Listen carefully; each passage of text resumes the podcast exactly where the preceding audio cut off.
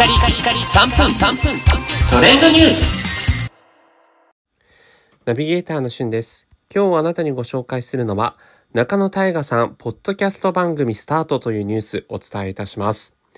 えー、Amazon のオーディブルにおいてオリジナルポッドキャスト、中野大河のポッドキャストが11月14日月曜日よりスタートしました。まあ、こちら、オーディブル限定の番組ですね、になりますので、他の配信媒体とかでは聞けないという形なんですが、中野大河さん、かたくなにですね、SNS、まあ、Twitter とか Instagram やらないという俳優さんなんですけれども、そんな中野大河さんが日頃、日頃感じたことや皆さんに言いたいことを SNS SNS の代わりに発信するという長めのつぶやきのようなポッドキャストという、えー企画でこの番組が作られています。えーこちら日本放送が企画制作するということで、えー非常にね、あの、本格的な、えレギュラー番組となっているんですけれども、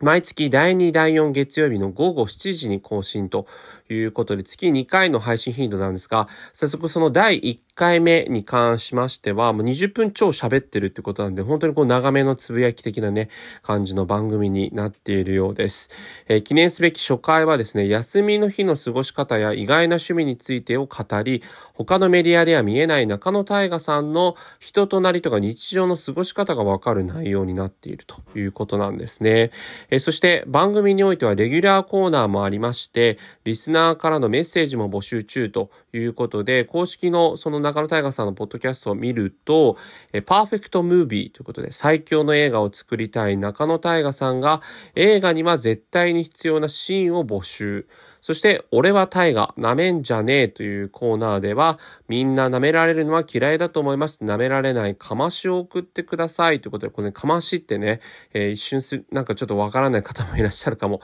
しれないんですが、まあ、例えばという例文で、えー公式ポッドキャストに書かれているのは、洗濯のかまし、便所サンダルでコインランドリーに行って待ってる間文庫本読むというね、まあ、かまし捨てるっていう、そういうような形でしょうかね。まあ、こちらを最大2000文字までメッセージを送れるということになっております。ということでね、この2つのお題目に関して、今現在この放送中の時はこの2つ募集されてるんですけれども、まあ、中野大河さんがね、皆さんのお便りも読んでくれる可能性もあるということで、オーディブル限定のこのポッドキャスト番組ね、えー中野大河さん、なかなかこう生の声みたいなものを聞ける機会少ないかなと思いますので、まあ私中野大河さんすごく好きなんですが、えーね、気になった方はぜひ Amazon のオーディブルチェックしてみてはいかがでしょうか。